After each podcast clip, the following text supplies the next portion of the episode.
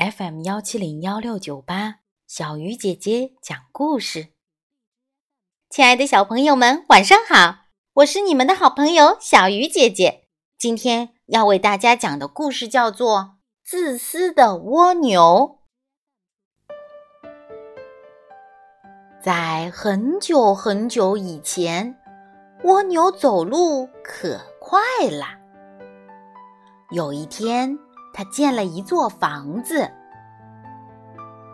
蜗牛哥哥，让我进屋歇一歇吧。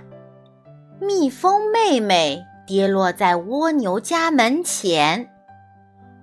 我房子太小了，你上别处去吧。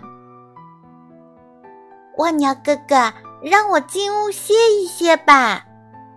蚂蚁弟弟跌倒在蜗牛家门前。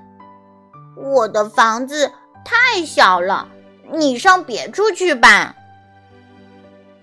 蜗牛想去找吃的，可又怕别人住进他的房子里，于是他干脆把房子背在身上。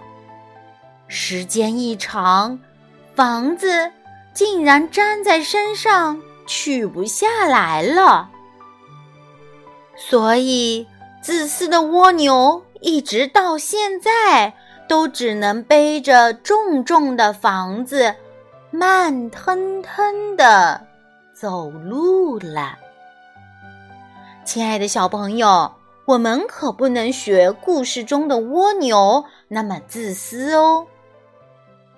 好了，小鱼姐姐讲故事，今天就到这里了。